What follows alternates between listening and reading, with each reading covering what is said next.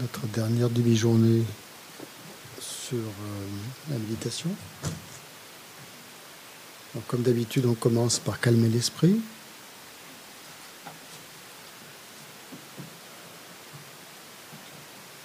Avant de faire quoi que ce soit d'autre. Pour ça, donc, on amène notre attention sur, euh, sur la respiration. La respiration est toujours là, prête à nous aider, chaque fois qu'on en a besoin, chaque fois qu'on se sent tendu, irrité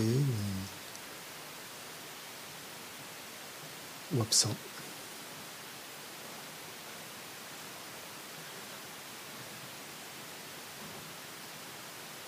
C'est une méthode très efficace pour revenir immédiatement à, l'instant présent.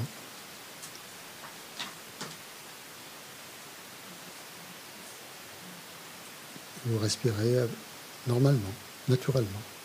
Il n'y a pas d'effort à faire, quoi que ce soit. On verra plus tard une, autre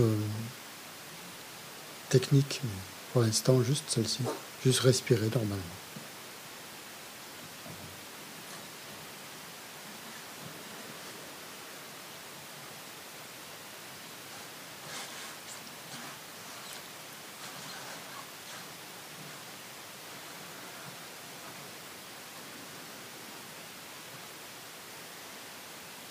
vous, prenez la posture de méditation qui vous convient en observant les, les sept points si possible. Vous parcourez votre corps pour détendre toutes les tensions.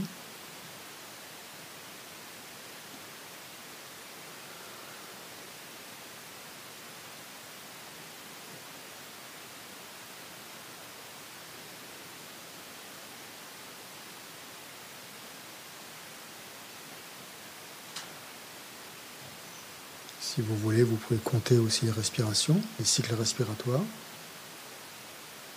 pour être encore plus attentif et présent.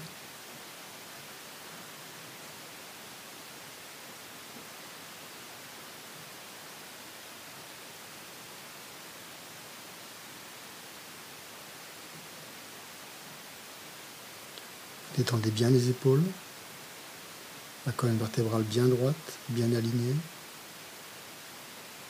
Vous vérifiez que vous n'êtes pas trop penché vers l'avant ni trop vers l'arrière.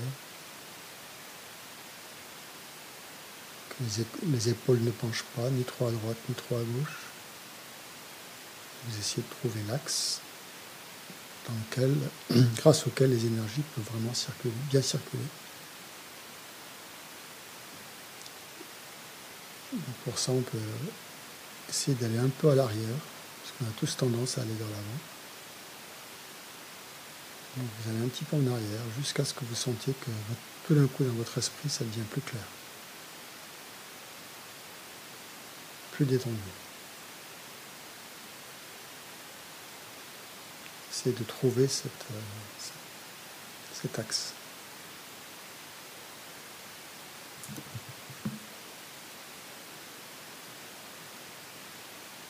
Quand vous l'avez trouvé, vous Portez toute votre attention sur votre objet, sur la respiration. Ou si vous préférez, sur le Bouddha Shakyamuni, en imaginant qu'il est là devant vous.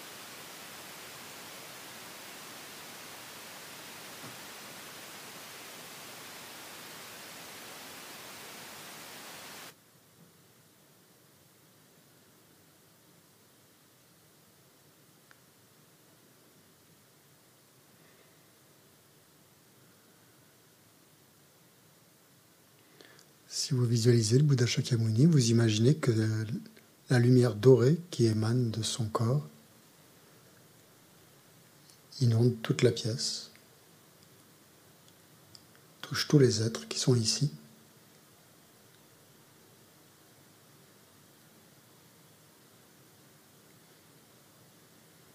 Il s'étend dans toutes les directions, apportant de la paix,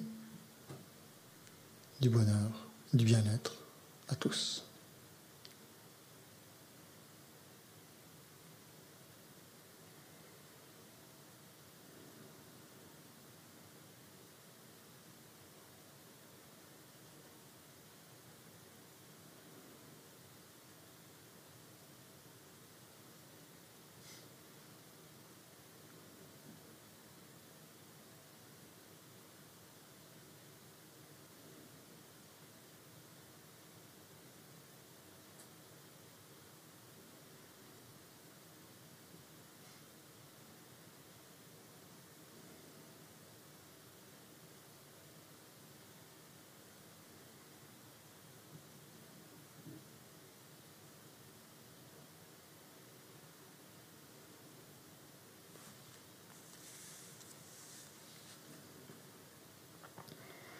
Ensuite, vous développez une motivation altruiste pour cette session de méditation.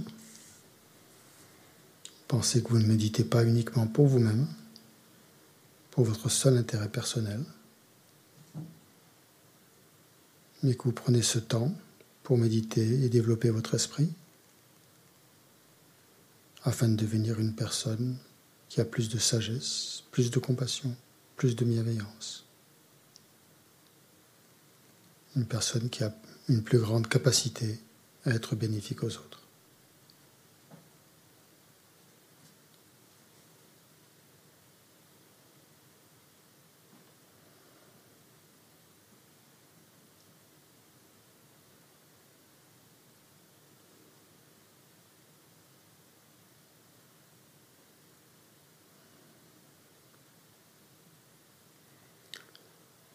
Donc on va voir maintenant une méditation qui euh, purifie les canaux subtils en profondeur et qui permet d'avoir une méditation plus stable et plus claire, surtout après manger.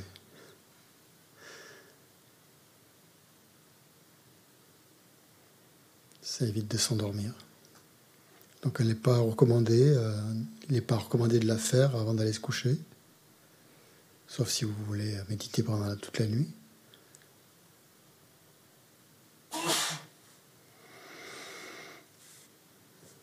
C'est une technique aussi très efficace pour détendre le corps et l'esprit avant de développer la concentration en un point, ou même la concentration analytique sur n'importe quel sujet que ce soit. Donc vous continuez à bien observer le, le souffle, le mouvement de, d'entrée et sortie du souffle, in and out.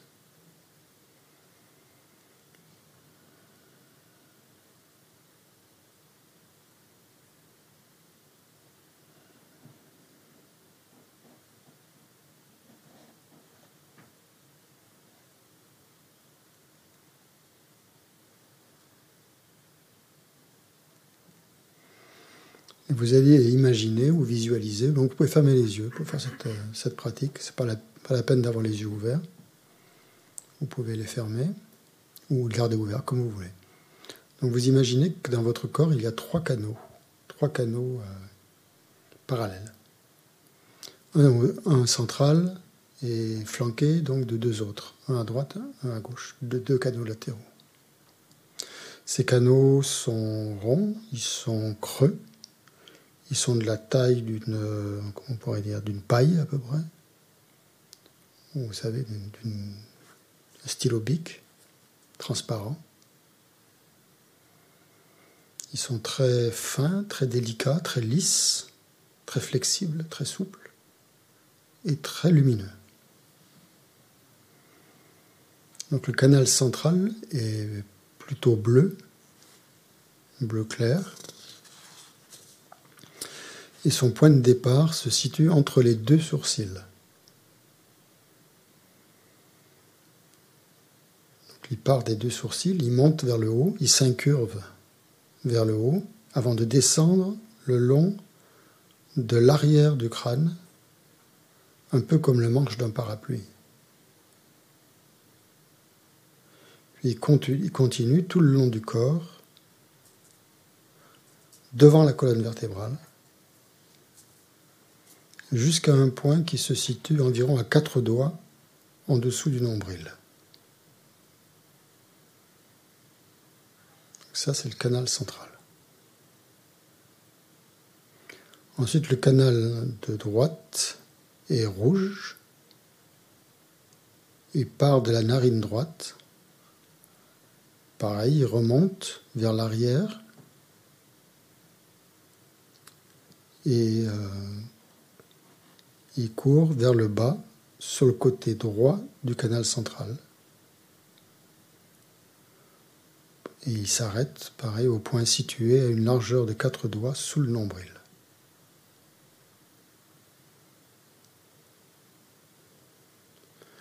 C'est le canal de droite. Le canal de gauche est blanc.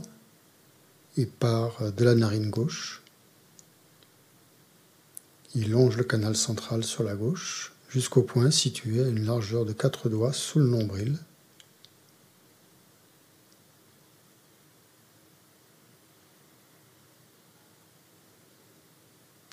Donc on imagine que les extrémités des trois canaux en bas se rejoignent au même point, à ce point qui est en dessous du nombril.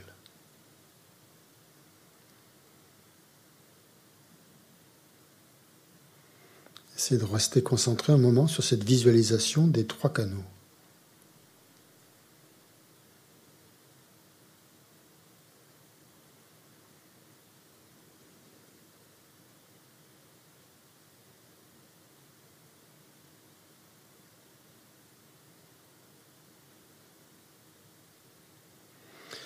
Maintenant, vous allez prendre votre index. Avec votre index, vous allez boucher la narine gauche. Vous allez la maintenir fermée avec l'index.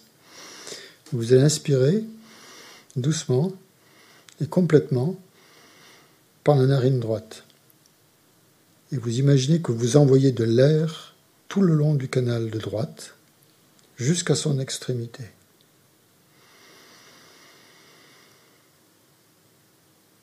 Imaginez ensuite que l'air passe du canal de droite dans le canal de gauche, et là votre index va venir appuyer non plus la narine gauche, mais la narine droite. Et là vous pouvez expirer, doucement et complètement par la narine gauche. Et vous imaginez que toutes les impuretés qui sont dans vos canaux, toutes les distractions mentales, toutes les, la torpeur, etc., les obstacles sont expulsés avec le souffle. Et on recommence encore deux fois, trois fois en tout.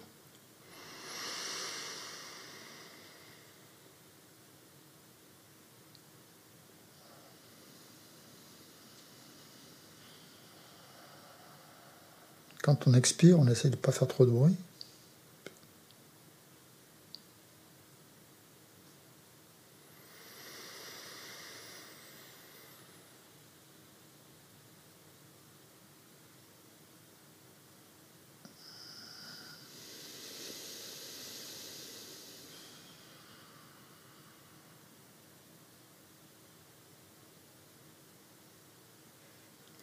Ensuite, on inverse le processus. On maintient la narine droite fermée avec l'index et on inspire profondément par la narine gauche en envoyant tout l'air tout le long du canal de gauche jusqu'à son extrémité. Ensuite, l'air passe du canal de gauche dans le canal de droite et votre index vient appuyer non plus sur la narine droite mais sur celle de gauche. Vous expirez doucement, complètement par la narine droite en imaginant que toutes les impuretés sont expulsées avec le souffle.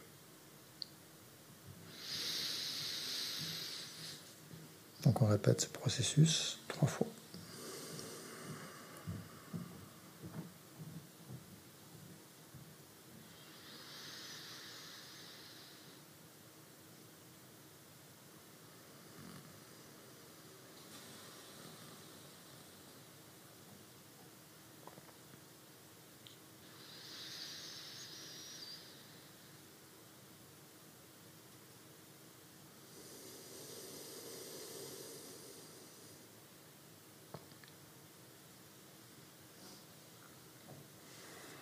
Quand vous êtes terminé, vous inspirez lentement et profondément par les deux narines à la fois,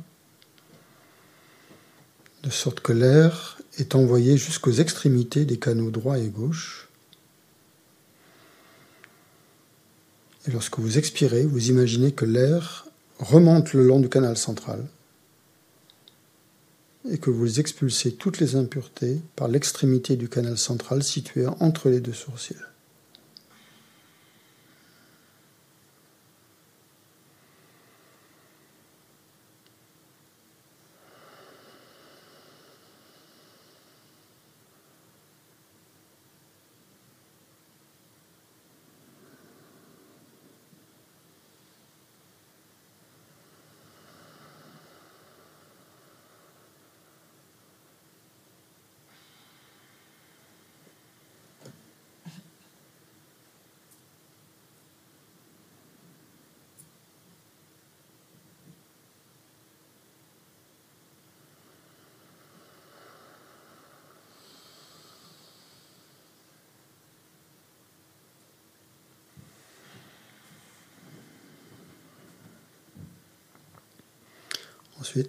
Maintenant, donc vous imaginez que vos trois canaux sont complètement purs, complètement lumineux, complètement nettoyés.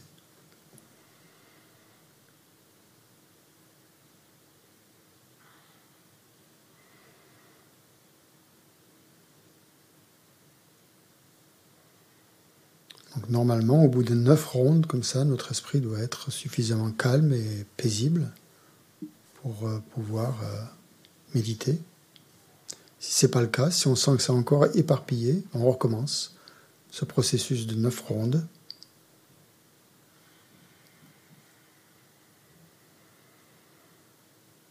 une fois que vous avez terminé le cycle qui vous convient, vous passez quelques instants à simplement respirer tranquillement, de manière calme et régulière. En imaginant que votre souffle circule librement à travers les canaux.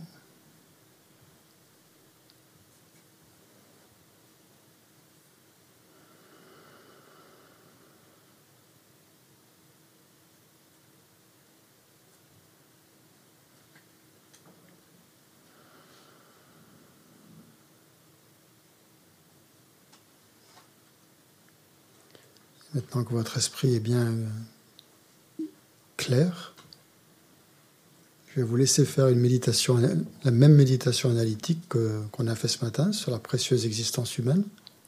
C'est vous qui allez la faire sans que j'intervienne. Donc essayez de vous rappeler les, différents points. C'est pas la peine. Si, vous n'avez pas tous en mémoire, c'est pas grave.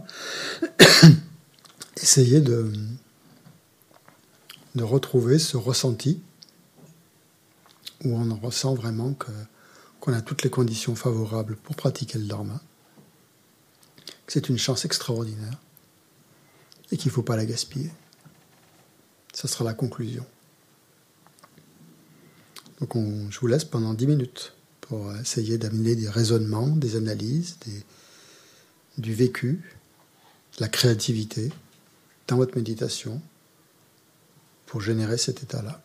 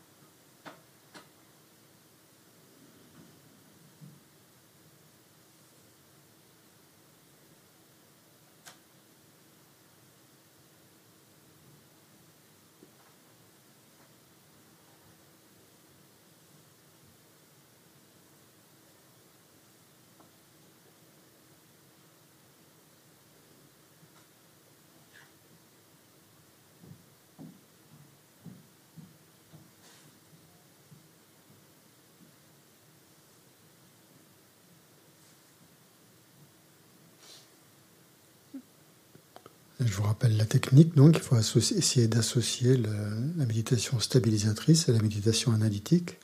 Parce que lorsque vous arrivez à un certain ressenti qui correspond à la méditation que vous pratiquez, vous arrêtez l'analyse et vous vous concentrez sur cet état.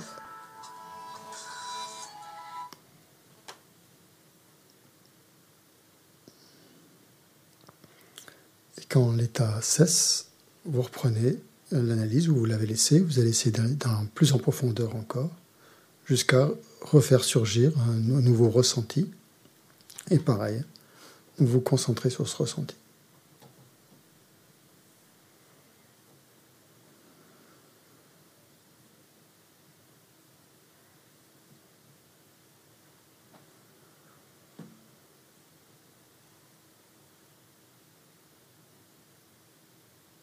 Ce ressenti est très personnel.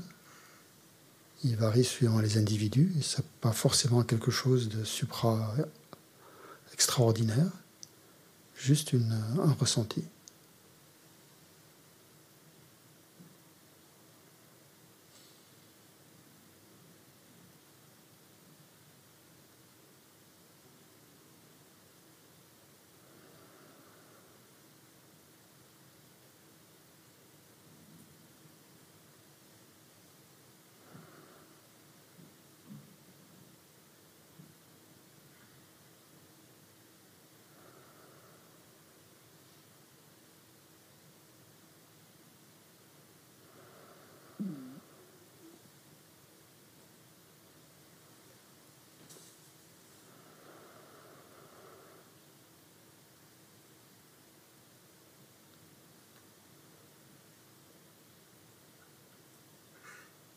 Quand vous êtes arrivé à cette conclusion que cette existence humaine est incroyablement précieuse et incroyablement bénéfique à soi et aux autres, on reste complètement immergé dans cette sensation, dans cette euh, conviction,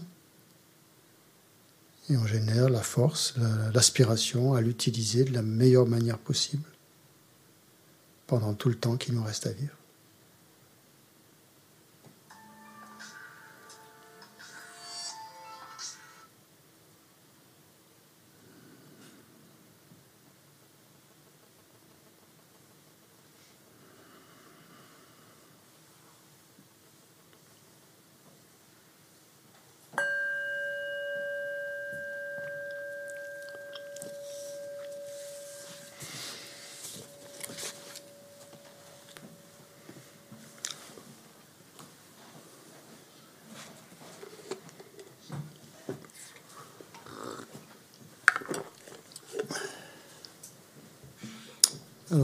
Vous avez des choses à partager par rapport à cette méditation Des choses que.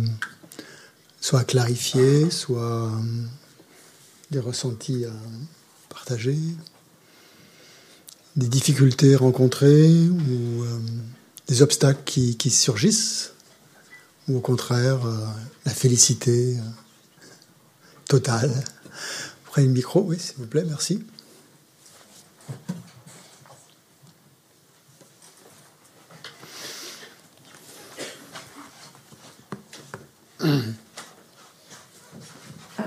Trouvé difficile d'aller vraiment en profondeur bah. dans ces pensées. Euh, j'ai essayé d'analyser effectivement. Bien sûr. J'ai réussi, mais après d'y retourner et d'aller encore plus profond, bah, j'étais un peu face à un mur. Un peu fatigué, ouais. Non, c'est comment aller au plus profond de ce que j'ai fait déjà. Bah, c'était, vous pouvez pas aller plus loin, il faut attendre. Il faut être très patient dans la méditation. Vous arrivez à un certain seuil, c'est comme en plongée, je suppose. Hein. et après, c'est pas la peine d'aller plus loin. Non, mais c'est pas grave. On peut pas. Faut, faut pas non plus se mettre trop de.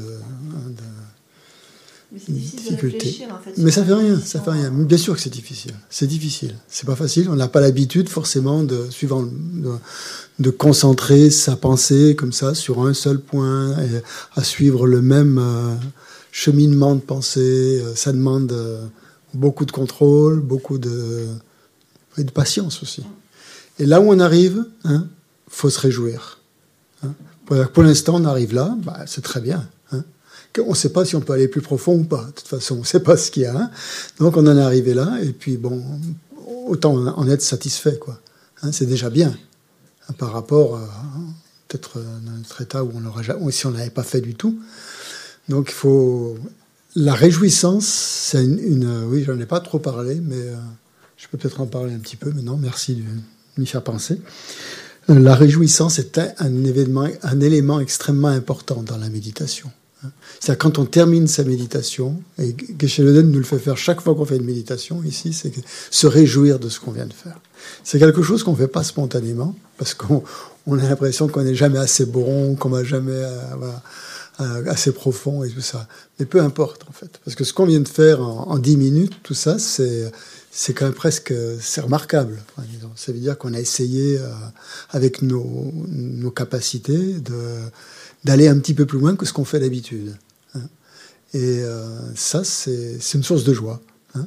Donc, il faut s'en réjouir. Cette, cette, réjouissance, ça permet justement de débloquer aussi euh, toutes les, pas mal de tensions et de se donner en fait de l'énergie pour, pour continuer. Donc c'est très très très important la réjouissance à la fin d'une méditation. Essayez, euh, si vous y pensez, avant de terminer votre, votre méditation, quand vous faites la dédicace, ou un peu avant la dédicace, de vous réjouir de ce que vous venez de faire. Hein. Alors, dans le jargon bouddhiste, on dit qu'on a ainsi accumulé un grand mérite. Un mérite, c'est quoi le mérite? C'est de l'énergie positive. Hein? On a, on, a, on a créé de l'énergie positive. Et cette énergie positive, c'est notre carburant, en fait. Hein. C'est notre carburant qui va nous permettre euh, non seulement d'aller mieux, mais aussi de, mieux fonctionner euh, dans, notre, dans nos relations avec les autres, et donc d'apporter du bonheur, euh, ou de la paix, ou quoi que ce soit, des choses positives aux autres. Et on dit même qu'on peut se réjouir, donc non seulement de ce qu'on a fait, mais de ce que les autres font aussi. C'est-à-dire que là, on est nombreux, on a un certain nombre, on fait tous la même chose, on fait tous le même travail. C'est ça qui est formidable, c'est qu'on est comme un groupe ici, chacun fait son apporte sa, fait sa part, et donc il y a comme une énergie collective comme ça de groupe qui est créée et qui, a, qui apporte encore plus, euh, encore plus de mérite à notre pratique. C'est ça que c'est bien de méditer en groupe. Je me souviens Geshe Tengi, là, qui, qui est plus là, mais qui est encore là, disait toujours, euh, quand vous pratiquez en groupe, parfois, on n'a pas envie de pratiquer en groupe, on a envie de rester chez soi tranquille, et puis parce que le groupe, ça peut être dérangeant, on sait rien. Il dit, mais vous vous rendez pas compte, quand vous pratiquez en groupe, c'est comme si vous, si vous nettoyez une pièce. Si vous êtes tout seul à nettoyer un endroit, ça va mettre du temps. Si vous êtes 50 à nettoyer ou à 10, ou 10 à nettoyer, ça va aller beaucoup plus vite et ce sera beaucoup plus propre. Et, et euh, j'aimais bien cette, euh, cette façon de voir les choses. Et donc, euh, donc, euh, faut penser à ça. Donc, justement, que se réjouir de toutes les actions positives que font les êtres euh, vivants, euh, humains ou dans le monde. Pas forcément des grands êtres ordinaires, extraordinaires, des, bodhisattvas qui, par le pouvoir de la prière, peuvent faire des choses absolument incroyables, mais aussi les, êtres humains euh, à leur petite, avec leur, leur petit niveau, qui, aident les autres, qui ont des attitudes de solidarité ou fondées sur la bienveillance et sur l'amour d'autrui. Et ça, c'est de penser à ça, justement, ça apporte de la réjouissance et ça va vraiment dans le sens de notre nature de Bouddha. Donc, euh, quand vous voyez que, bah, voilà, si ça bloque au niveau, bien sûr, des, des, de la méditation analytique, bon, bah, c'est un peu normal. Hein. On, on, travaille avec notre esprit et la Mayeshi disait aussi qu'on ne peut pas changer comme on n'est pas on pas des champignons. C'est-à-dire un champignon, ça, ça peut ça, ça, naît pendant la nuit, hein, ça, ça, grandit pendant la nuit, c'est pratiquement spontané, ça pousse et euh, en une journée, euh, on peut, alors qu'on était passé dans un endroit où il n'y avait pas de champignons, le lendemain on passe, il y a, y a, y a un gros bolet, et euh, qui a qui a apparu comme ça très vite et qui a poussé d'un seul coup. Mais nous, euh, euh, notre esprit, c'est pas comme ça que ça, ça fonctionne. On ne peut pas attendre, euh, espérer que notre esprit va tout de suite se modifier, changer et, être exactement comme il faudrait qu'il soit pour, pour pouvoir méditer. C'est pas possible. C'est bien simplement avec le, avec le temps. Hein. Et les Tibétains recommandent justement aux méditants de, de ne jamais se, de, vouloir, de ne pas vouloir être trop pressé mais d'y aller toujours lentement, lentement. C'est d'ailleurs le premier message, je me souviens, que les Lava tibétains nous disaient euh, quand ils sont arrivés en Occident. À nous occidentaux, on veut toujours avoir, on veut que ça aille vite, quoi. On est, on habitué à ce que les choses aillent vite et rapidement. On n'a pas envie d'attendre. On a envie que ça, hein, c'est, le, c'est le truc, de la génération du café instantané. Hein. on a envie que ça aille vite. Quoi. et eux viennent d'une culture où justement, c'est pas comme ça. Ils sont, plus en, ils sont plus en phase avec leur esprit. Ils voient bien que, que les choses ne vont pas aussi vite et qu'il faut être patient. Hein. Et les, Indiens recommandent justement d'imitation, ils recommandent d'avoir l'attitude de l'éléphant qui avance petit à petit, à son rythme, tranquillement, mais qui va jusqu'au bout. Ça va lui prendre le temps qu'il faudra, mais il s'arrête pas il a toujours cette détermination à avancer, alors un pas après l'autre. Ça va pas vite, mais mais il y a la résistance et il y a euh, c'est continu. Et il faut surtout pas être comme le lièvre. le lièvre qui va aller à toute vitesse, et puis euh, il va d'un côté, puis après il va de l'autre, après il va devant, il va derrière, finalement il bouge pas de place. Il a fait euh, tout le tour comme ça de son, de son terrier, il est allé dans tous les endroits, et il revient au même endroit. Donc il va nulle part parce qu'il essaye plein de. Voilà, il est trop agité pour ça. Donc voilà, il est recommandé d'avoir l'attitude de, l'éléphant qui, qui, avance pas à pas et, tranquillement, sans vouloir aller trop vite. Donc la méditation, c'est ça, ce genre d'attitude qu'il faut avoir. C'est-à-dire se réjouir de ce qu'on vient de faire, être content de, du peu qu'on en a obtenu, mais en tout cas, c'est toujours un pas de plus sur l'éveil. Un pas d'éléphant peut-être, mais c'est un pas de plus, un pas sûr en tout cas. Hein, quand on, quand on médite comme ça. Voilà, donc euh, après, aller en profondeur, bah, ça ira tout seul. Un jour, euh, on sera, je ne sais pas pourquoi, conditions seront plus, plus favorables, et hop, on va, on va percevoir des choses vraiment qu'on n'avait pas perçues avant, et ça va donner une sensation, un ressenti, qui va nous envahir le cœur, et on va rester euh, voilà, dans, ce, dans ce ressenti. Parfois, il ne se passera rien. Parfois, il se passe rien, rien du tout. On est dans la méditation, on essaie de générer des pensées, penser, c'est laborieux, ça vient pas. ok, on accepte. Ça aussi, c'est un élément extrêmement important de la maison, c'est d'accepter. Accepter ce qui se passe. Accepter tout ce qui se passe. Que ça soit bon, que ça soit mauvais, euh, que ça soit agréable, que ça soit désagréable. Ne pas juger. Hein. Ça, c'est le critère euh, essentiel. Hein. Ne pas juger sa méditation ne pas se dire oh là là là là qu'est-ce que je médite mal j'arrive pas à méditer c'est pas pour moi là là c'est pour les asiatiques je sais pas c'est pas pour moi c'est pas c'est pas bon. Tout le monde peut méditer hein. il n'y a pas à se trouver d'excuses quoi que ce soit c'est pas ça marche pas. Simplement donc notre c'est notre ego qui, qui, résiste qui aimerait qu'on soit plus plus comme ci et moins comme cela voilà mais c'est c'est des idées préconçues c'est ça sert à rien Hein, c'est juste donc d'être euh, pas le jugement, accepter tout ce qui tout ce qui s'élève, accepter tout ce qui arrive, le bon comme le mauvais, et continuer d'avancer. Hmm. Ça, c'est les, éléments très très importants pour, euh, pour méditer, pour franchir les obstacles. Donc, euh, pas de panique si, si vous n'arrivez pas à faire une séance de méditation analytique extraordinaire pas grave. La prochaine, elle sera sans doute euh, très bonne, ou pas, mais bon, peu importe. Et on le fait, on s'en rend compte quand on fait la retraite l'été ensemble, pendant on passe euh, une semaine, et justement on rentre plus en profondeur dans ces analyses-là. Et on voit que bah, y a les sessions, les séances ne se ressemblent pas. Il y a une séance où on est bien, bien concentré, tout va bien. on se dit super. la prochaine, ça va être encore mieux. Euh, je vais vraiment en profondeur, ça va bien. Puis la deuxième, bah, c'est horrible. on n'a qu'une envie, c'est de partir. Il n'y a rien qui se passe, on s'ennuie. Euh, le voisin, il fait du bruit, on a chaud, euh, ça sent mauvais. Enfin, je sais pas. Quoi. Plein de trucs qui nous dérangent, qui nous perturbent. Et, et ça marche pas. Le lendemain, euh, après la session suivante, on n'a même pas envie de venir. On se dit, ah, bon. Et là, c'est là où c'est important, en retraite, justement, de venir à toutes les sessions, de ne jamais sauter une session. Parce que même la session, si la session a été minable, la session d'après, vous ne savez pas ce qui va se passer. Et c'est souvent comme ça, d'ailleurs. On n'a pas envie de venir, on n'a pas envie de s'asseoir, on n'a pas envie de faire encore cette gymnastique mentale.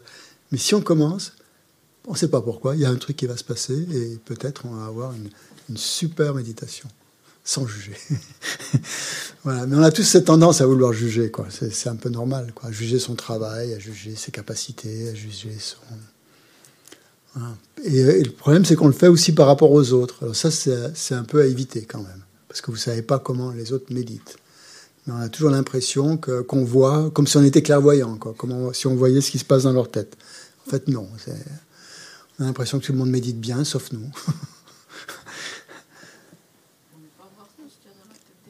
on ne peut pas voir.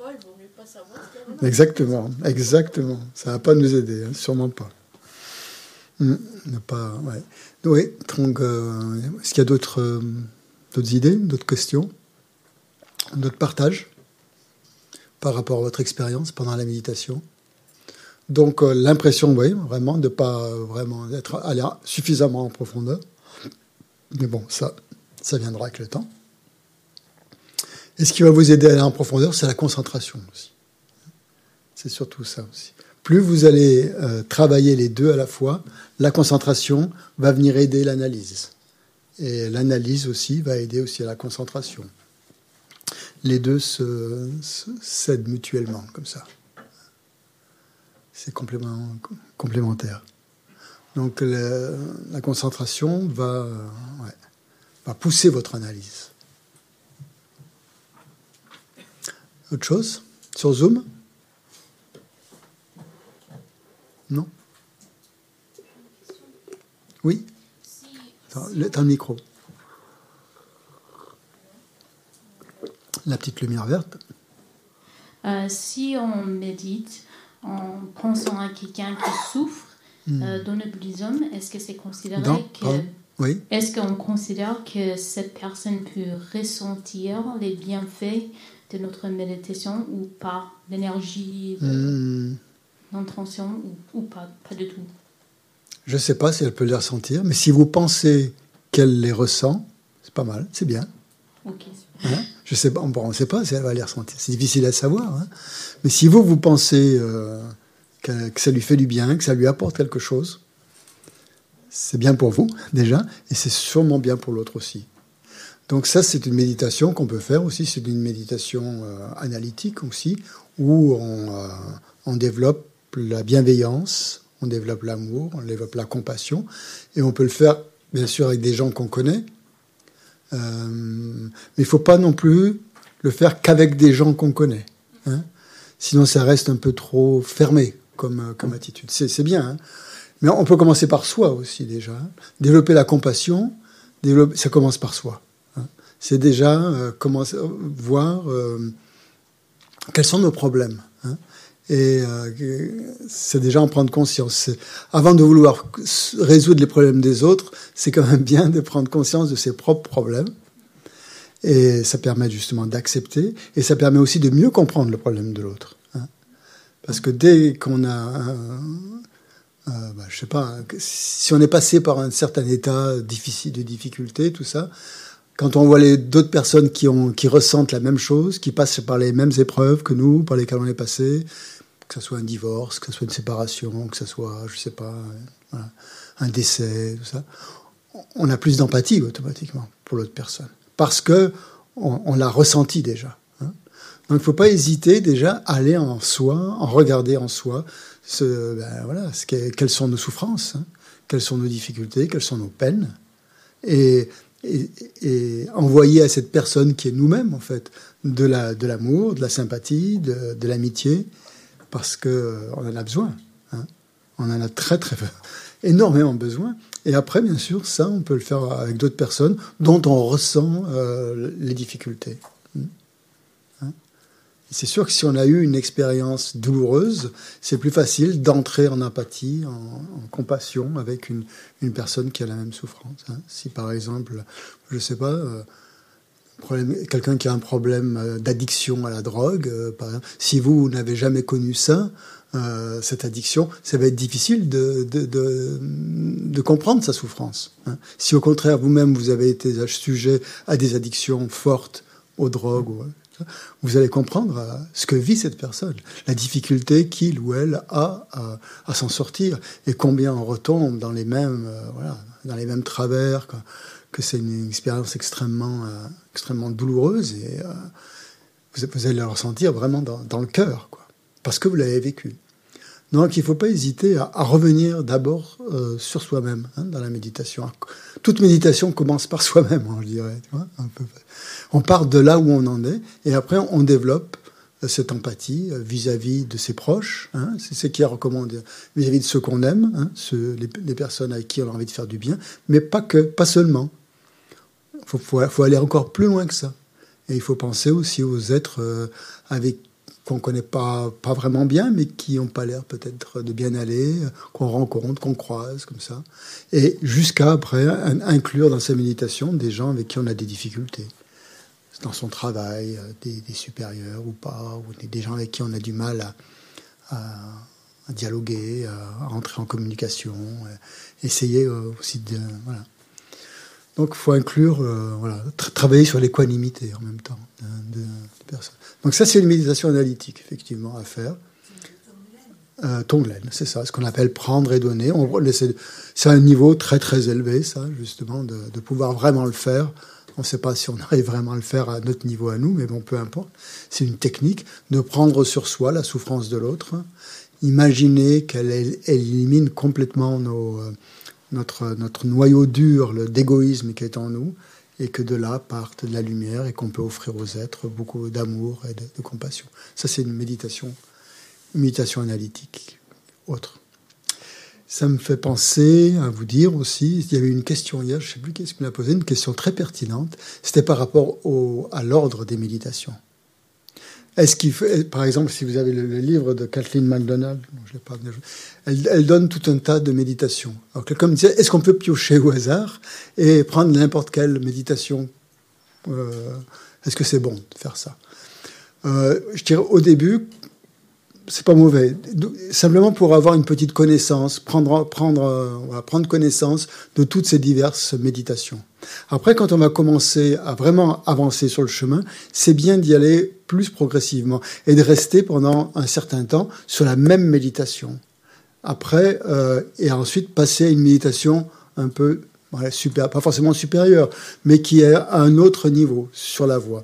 Et ça, on le verra à partir de la prochaine fois, justement, comment euh, aller graduellement dans les méditations.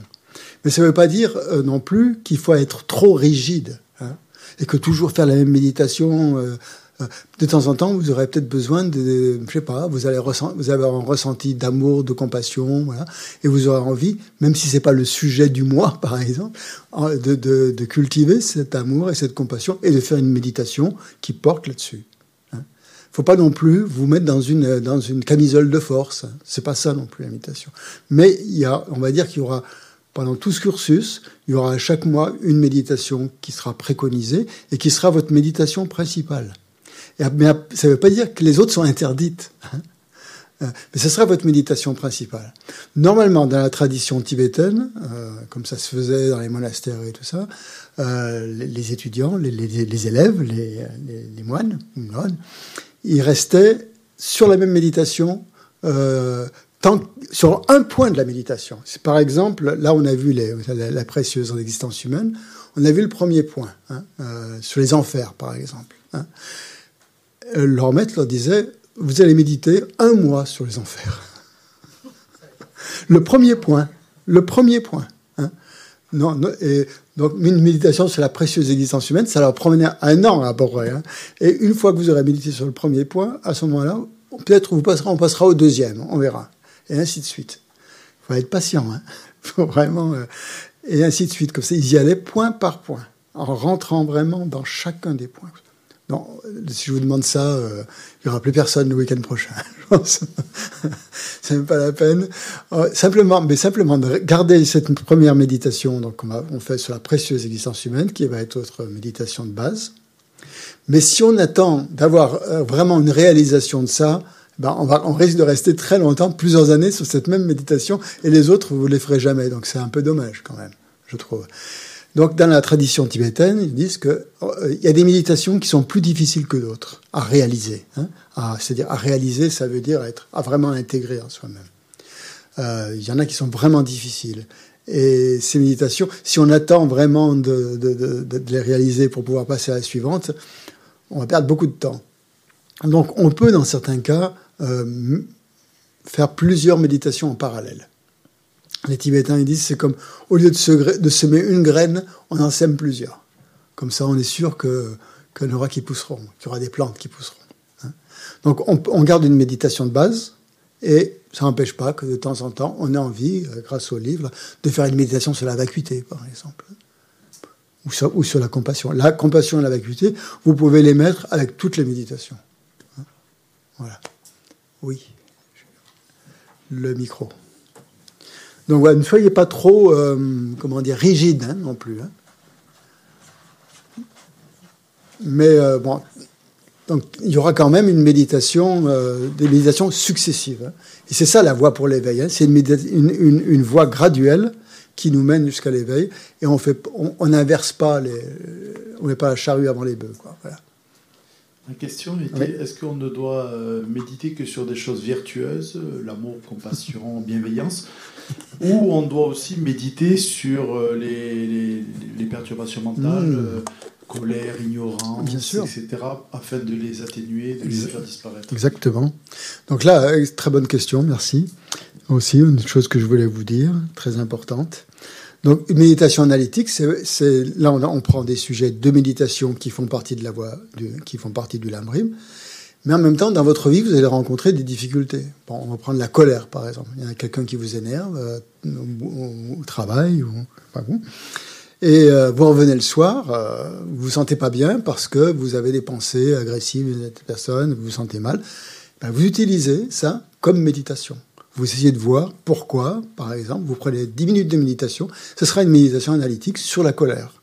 Vous n'allez pas développer la colère, vous allez au contraire l'apaiser. Vous allez essayer de, la comprendre, de comprendre pourquoi elle apparaît, euh, qu'est-ce que vous pouvez faire pour euh, essayer d'avoir une relation plus positive avec cette personne, peut-être, euh, essayer de la voir sous un autre angle. Si vous êtes en colère contre quelqu'un, c'est parce que cette personne a fait peut-être une seule chose qui ne vous a pas plu, et cette chose, vous l'avez vous grossit énormément et ça c'est devenu une fixation mentale et on reste coincé là-dessus.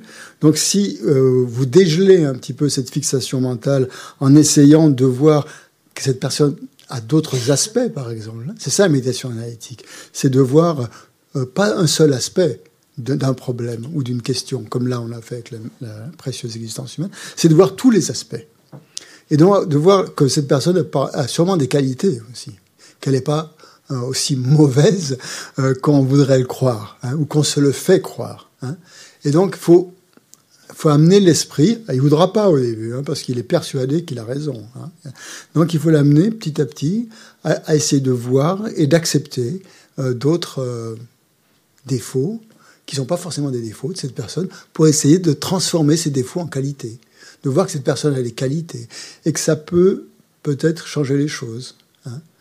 Euh, une personne qui, est un, qui semble être un ennemi euh, maintenant pourrait devenir un ami. Ça arrive souvent. Hein.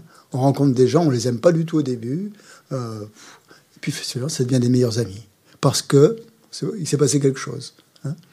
Donc c'est ça. Dans sa méditation, il faut amener des situations comme ça, un peu pas forcément agréables, hein, des situations tendues, des situations difficiles, et essayer. Faut pas faire que ça non plus.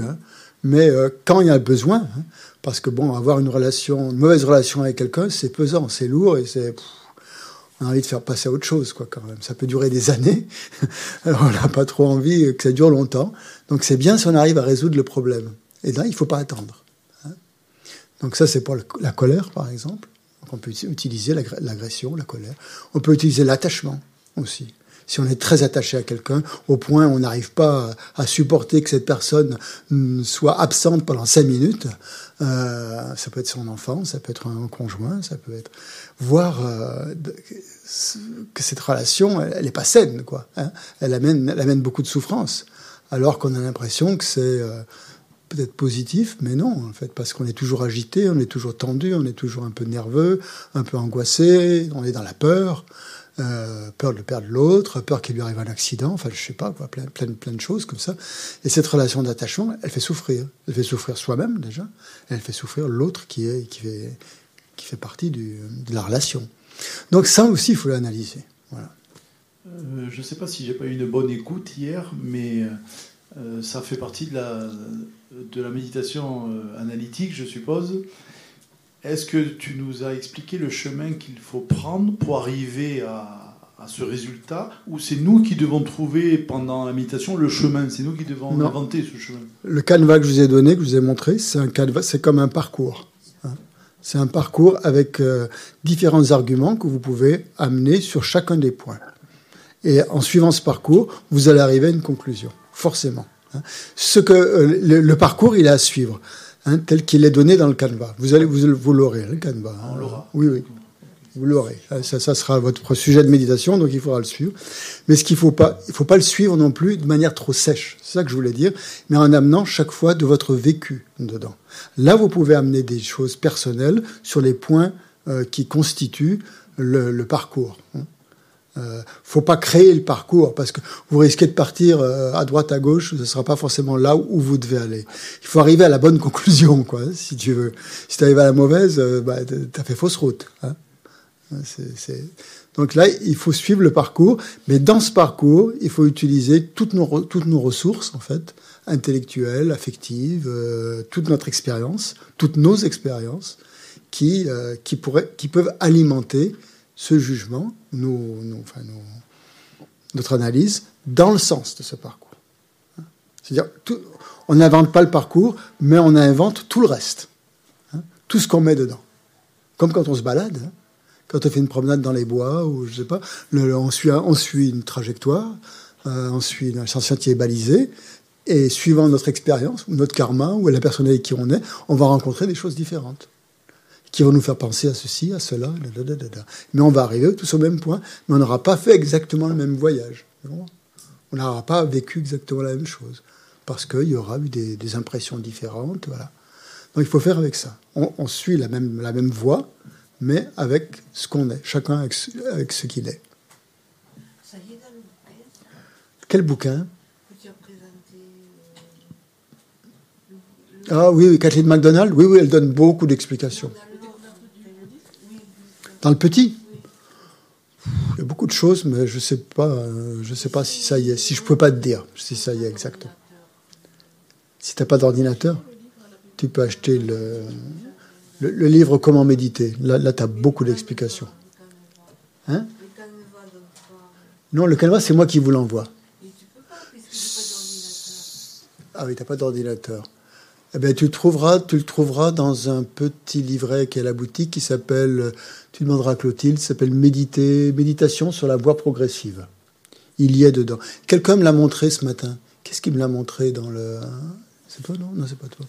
Qui me l'a montré, il y avait, il y avait, qui m'a dit justement la traduction n'est pas bonne. C'est toi, hein Et dans quel livre tu l'as trouvé? Le premier du, du, du week-end précédent. Voilà, d'accord, c'est ça. Je sais plus, à force de. Les livres, je, les mélange un peu. Euh, c'est dans le. Voilà, c'est ça. C'est dans l'esprit et son potentiel. Si tu as le petit fascicule là, tu vas retrouver cette méditation. Mais sinon, il y a, y, a y a, un petit livret à spirale qui est à la boutique. Il ne reste pas beaucoup, mais on va en commander d'autres, où il y a toutes les méditations de la voie progressive. Et là, il y a tous les canevas. Tous les canevas à suivre. Mais c'est des canevas. C'est-à-dire, c'est à vous de les alimenter. Hein? C'est à vous de les alimenter. C'est juste des lignes directrices. Ah oui, le, micro.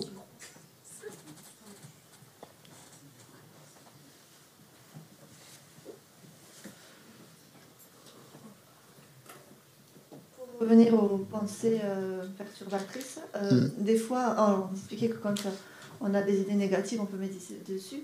Mais on peut se retrouver face à une personne qui est réellement mal intentionnée. Donc comment méditer, comment méditer euh, du positif alors qu'on est à terre, on va dire, par une personne mal intentionnée, réellement?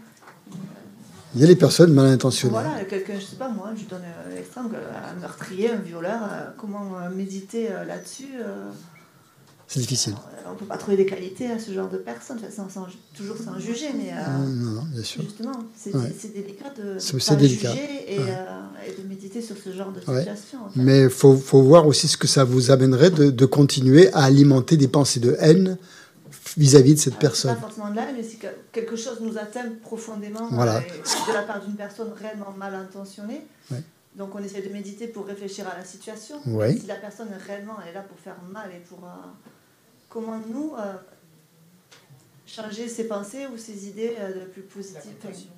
c'est délicat. Il y, a, il y, a, plein de méthodes justement dans le bouddhisme. C'est délicat. Il y a plein de méthodes. Euh, développer de la, de la, bienveillance pour cette personne, de la compréhension, peut-être de la compassion, peut-être de l'amour, peut-être de la, du pardon, euh, des choses qui vont, qui vont vous aider vous aussi hein, à, à, à, surmonter cette situation.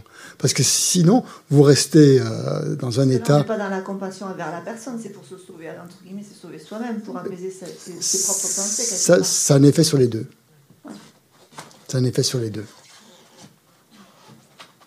Ça, c'est délicat. Je n'ai pas de recette immédiate comme ça. C'est chacun aussi qui, en fonction de ses propres constituants. envers quelqu'un qui a vraiment fait du mal à. Oui, oui, je sais. Ouais. Quelqu'un ou une personne qui nous touche, c'est. Mmh, c'est difficile. C'est difficile. difficile. Ouais. Ouais. Alors, c'est très difficile, oui, bien sûr. Mais ça fait partie de la voie. Si ça vous arrive, ou si, si vous êtes confronté à cette situation, c'est pas non plus un hasard. Le hasard n'existe pas hein, la. Oui, oui. Vous n'avez pas le choix, vous êtes obligé de méditer positivement. Sinon, développer, développer des pensées négatives, ça va vous amener à rien. Donc vous êtes obligé de transformer votre esprit, plus ou moins. En voyant, en essayant de voir, ça va vous faire du bien. Ça va peut-être pas changer la situation extérieure, mais ça va vous, ça va vous éviter, vous, de vous enfoncer dans des états négatifs qui vous apporteront, euh, euh, sur, le, moment déjà, qui vous seront nuisibles, parce que bon, vous allez vous être mal. Et à long terme, c'est les états négatifs qui, qui euh, constituent un, sillon que vous continuez à creuser, des tendances que vous continuez à creuser. Et là, euh, ça ne l'amène pas vers le bonheur, ça amène vers la souffrance. C'est sûr que c'est pas facile. Et c'est, ah ben, je suis bien d'accord que c'est difficile à, à trouver. Ça, je me disais peut-être qu'on pourrait imaginer, enfin, imaginer, considérer que l'autre qui nous fait mal, il est déjà lui-même en souffrance en fait. Pour ça, ça c'est une... Donc, le fait de reconnaître que l'autre est en souffrance, euh, ça peut nous aider peut-être à trouver un espace déjà un peu plus serein pour pouvoir euh, pratiquer. Je sais pas. Hmm. De toute façon, ça aussi, c'est une méditation analytique que vous pouvez faire là-dessus. Et c'est à vous de trouver des arguments qui vont vous apaiser. Hein. Comme euh, dit Tiana aussi, cet argument-là, par exemple, que l'autre est en souffrance, ou je ne sais pas. Il peut y avoir plein de choses. Mais ça, on va les voir. Hein. En deux ans, vous allez en voir des arguments. Patience, c'est sûr. Mais si c'est des situations... Bon, en ce moment, c'est difficile de, de On n'est pas dans cette situation. Hein. Donc c'est difficile d'en envisager. Mais quand cette situation, si elle arrive, effectivement, euh, c'est bien d'avoir des outils pour, euh, pour réagir. Hein, et réagir de manière saine, pour soi et pour l'autre. Et ça, c'est un... C'est pas gagné. Hein c'est pas gagné. Mais on, aura des méditations analytiques sur la souffrance. Vous en faites pas. C'est le sujet euh, principal du bouddhisme. La, vérité de la souffrance. Ça viendra. Pour l'instant, on se réjouit d'avoir une précieuse existence humaine. C'est le. on pense, on pense à ça. Il y avait d'autres questions? Hmm Sur Zoom, vous pouvez intervenir hein, aussi. Hein peut-être que, que, le fait de dire effectivement que la personne est en souffrance, on peut accepter cette souffrance. Mais est-ce que aussi le fait peut-être de lui dire que malgré son comportement, ben nous, on a beaucoup euh, de compassion pour elle? Et ça peut, ça peut marcher. Oui, oui, exactement. Ça marche pas tout le temps. Non, ça marche pas tout le temps. Mais ça peut marcher. Ça peut marcher. Simplement le fait de le lui dire à nous, mmh, mmh, ça peut aussi nous apaiser. De lui dire, sûr. bon, ben, on a de la compassion, euh, c'est bon. Euh, oui, ça dépend comment c'est dit, ça dépend comment c'est fait, ça dépend de plein de choses, plein de circonstances. Je pense que ça dépend de l'attitude qu'on a aussi, euh, si elle n'est pas trop hautaine. Il ouais, faut, faut être très, très, très euh, psychologue. Fois, ouais. Ça peut. Ça peut. Bon, enfin, on n'est pas là, hein, on n'en est pas là, hein, d'accord? On est dans la méditation, euh, on n'est pas en train de faire face à ce genre de problème, ok? Oui, Chaque chose en son temps. ça viendra. Je vous souhaite pas. Ouais. Question sur Zoom. Oui, Christophe sur Zoom. Ouais. Christophe. On m'entend, c'est la question que je me pose. Euh, au début de la, euh, de la méditation, quand on fait la purification, derrière, il y a une. Alors, euh, je vais parler de choses que je ne connais pas et je ne comprends pas forcément. Il y a une espèce d'ouverture des chakras avec des bouillonnements et, des, des, des, couleurs associées. Et pendant la méditation analytique, il y a des changements de, de, couleurs, enfin, d'intensité des couleurs plutôt, et de changement d'intensité des bouillonnements. Et ma question, c'est euh, ce qu'on en fait? Est-ce qu'on utilise en fait euh, euh, ces couleurs ou est-ce qu'on laisse aller, on, on, un peu observateur et puis on Vous laissez aller, vous ne vous intéressez pas à ça. Ne vous concentrez pas là-dessus. Là, vous rentrez dans un territoire euh, un peu difficile euh, que vous ne connaissez pas. C'est pas la peine d'y entrer. C'est pas le sujet hein, de, de, de ce genre de méditation. Le sujet de la méditation, c'est le sujet, euh, l'objet de méditation, c'est ce qu'on doit, sur, sur quoi on doit méditer. Et tout ce qui est euh, extérieur à ça, euh, sont des, comme des pensées parasites, que ce soit des sensations, que ce soit des images, que ce soit des couleurs, que ce soit des, des choses euh, agréables ou, ou, pas, on s'en occupe pas. Hein. On reste le concentré sur son objet de méditation, que ce soit le souffle ou que ce soit une méditation analytique et on considère que tout le reste, ce sont des perturbations. Ce sont des choses qui, qui, c'est pas des choses à suivre. Où est-ce qu'on va aller si on suit ça? On ne sait pas. C'est pas le but de la méditation. Donc il faut surtout pas. C'est comme des voies de garage là que vous prendriez et qui vous amèneraient, euh, vous savez pas où. Moi je sais pas non plus d'ailleurs. Hein. Euh, donc donc à notre niveau à nous, euh, comme on connaît pas ce territoire, hein, c'est un peu qu'on n'a pas de guide pour nous y emmener dans ce territoire, il vaut mieux pas y aller et essayer juste de rester là où on doit aller, sur le chemin, sur la voie qui est sûre et, tranquille. Et euh, le reste, bon, ça peut être, ce sont des perturbations, ce genre de choses. Il peut y avoir des tas de perturbations. Vous savez, quand, le Bouddha, euh, juste avant d'atteindre l'éveil, quand il était assis sous l'arbre de la Bodhi, il a eu des tas de visions de, de, de demoiselles qui venaient essayer de venir de le séduire, ou des démons qui venaient le perturber, euh, plein, plein, plein de choses. Euh, des choses effrayantes, des choses agréables, pour lui faire justement quitter sa méditation, hein, pour qu'il abandonne sa méditation et qu'il euh, voilà, reste dans le samsara. Et euh, donc c'est un peu ça aussi, qui peut suivant notre, nos, constituants psychiques ou autres, on peut avoir des tendances, avoir des couleurs, avoir des sensations. Est-ce que c'est les chakras qui s'ouvrent, est-ce qu'ils se ferment, est-ce que les canaux se débouchent, est-ce qu'ils se bouchent? On n'en sait rien. Hein Qu'est-ce qui provoque ça? Peu importe, c'est pas le sujet. Hein. c'est le sujet, c'est euh, rester concentré sur, sur son objet. Ces visions, c'était des esprits Oui, bah, je sais pas, moi, je n'étais pas là. Hein. C'est peut-être des esprits, euh, oui. Peut-être c'était des. Euh, oui. Comme quand pas dans ses grottes, il va arriver des esprits. les Tibétains, pour les Tibétains, dans leur culture, tout ce qui perturbe, ce sont des esprits. Enfin, au Moyen Âge, en tout cas. Maintenant, ça a évolué. Mais au Moyen Âge, euh, les perturbations mentales, comment on en parlait, on disait que c'était des esprits, que c'était des démons. Euh, nous, on dira c'est bah, nos névroses en vocabulaire. C'est la même chose, hein, vocabulaire de notre siècle. Euh, suivant nos cultures, vous êtes en train de méditer, par exemple, et vous avez des perturbations mentales. pour nous, on va dire, bah, c'est dans le meilleur des cas, on va dire, c'est de ma faute. Parfois, on se dit, bah, c'est parce que le voisin, il bouge trop, ou alors c'est le voisin qui m'envoie ses négativités. Il faut que je fasse attention, que je me protège, tout ça peut avoir des tas de délires hein, comme ça. Hein, c'est pas le sujet en tout cas. Ouais. J'avais une question sur la forme de la conclusion parce que bon, j'ai bien compris que déjà il faut se réjouir de cette conclusion, mais est-ce qu'on ou après la conclusion euh, Oui, après la conclusion par rapport à l'ouverture ou la fermeté? Enfin, il n'y a pas de conclusion. Euh, la, euh, la conclusion, c'est laquelle où ce chemin doit vous arriver. C'est le point d'arrivée. Là où vous devez arriver. Il y a un point de départ et il y a un point d'arrivée.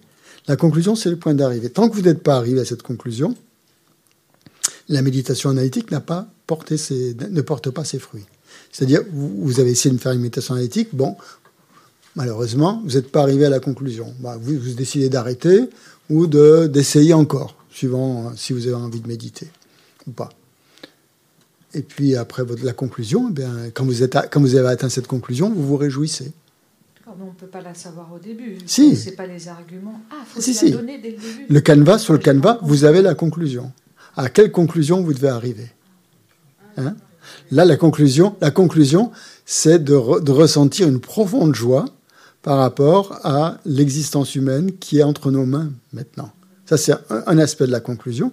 L'autre aspect de la conclusion, c'est de voir, euh, d'avoir compris combien elle était rare, qu'on pouvait la perdre à n'importe quel, quel, moment, et donc de se réjouir et de, de, la voir maintenant et de se dire il faut que j'en l'utilise à sa, sa, juste valeur, que j'en tire le plus grand profit de cette existence humaine. Puisque c'est ça, ça, la conclusion. Quand vous avez cette conviction profonde que, que cette existence humaine, elle, elle, est entre vos mains, que vous risquez de la perdre et qu'il faut l'utiliser euh, pour en tirer le plus grand profit. Vous êtes arrivé à la conclusion. Mais si vous voulez, vous pouvez pas. La conclusion, elle est donnée. Mais j'ai beau le dire comme ça en parole, le fait de le dire en parole ou de ressentir, c'est deux choses complètement différentes. Hein. et c'est ça qui va faire que vous allez vraiment transformer votre esprit. Quand ces convictions vont être de plus en plus sincères, hein, parce qu'on pourrait juste lire le canevas comme ça, on dit bon, bon, bon, bon, on arrive là, très bien, formidable. Mais vous n'avez rien ressenti. Ça sert à rien. Vous n'avez rien, rien fait. Vous avez juste lu la conclusion, mais vous l'avez pas ressenti. Vous l'avez pas vécu, autrement dit. Et le but de ces méditations analytiques, c'est de vous faire vivre un état. Et si vous ne faites pas ça, vous tombez dans un gros piège, c'est-à-dire que vous allez, vous allez apprendre, vous allez comprendre toutes les méditations, vous allez les connaître toutes, mais ne rien n'aura changé en vous, parce que vous n'aurez pas assimilé le, le, processus et vous ne serez pas arrivé à la conclusion qu'il faut au niveau du ressenti. Vous l'aurez intellectuellement comprise, mais vous l'aurez pas ressenti avec les tripes. Et ça, euh, si c'est pas acquis, euh, voilà, vous, vous, allez tourner en rond. Vous n'allez pas changer. Ces méditations analytiques, elles sont faites pour nous, pour nous changer notre esprit. Mais si on ne les fait pas, il ben, n'y a rien qui change. Voilà. Et le, on, voilà, on perd notre temps, quoi, sinon. On fait une pause euh, On fait 20 minutes de pause. On reprend à 4h05.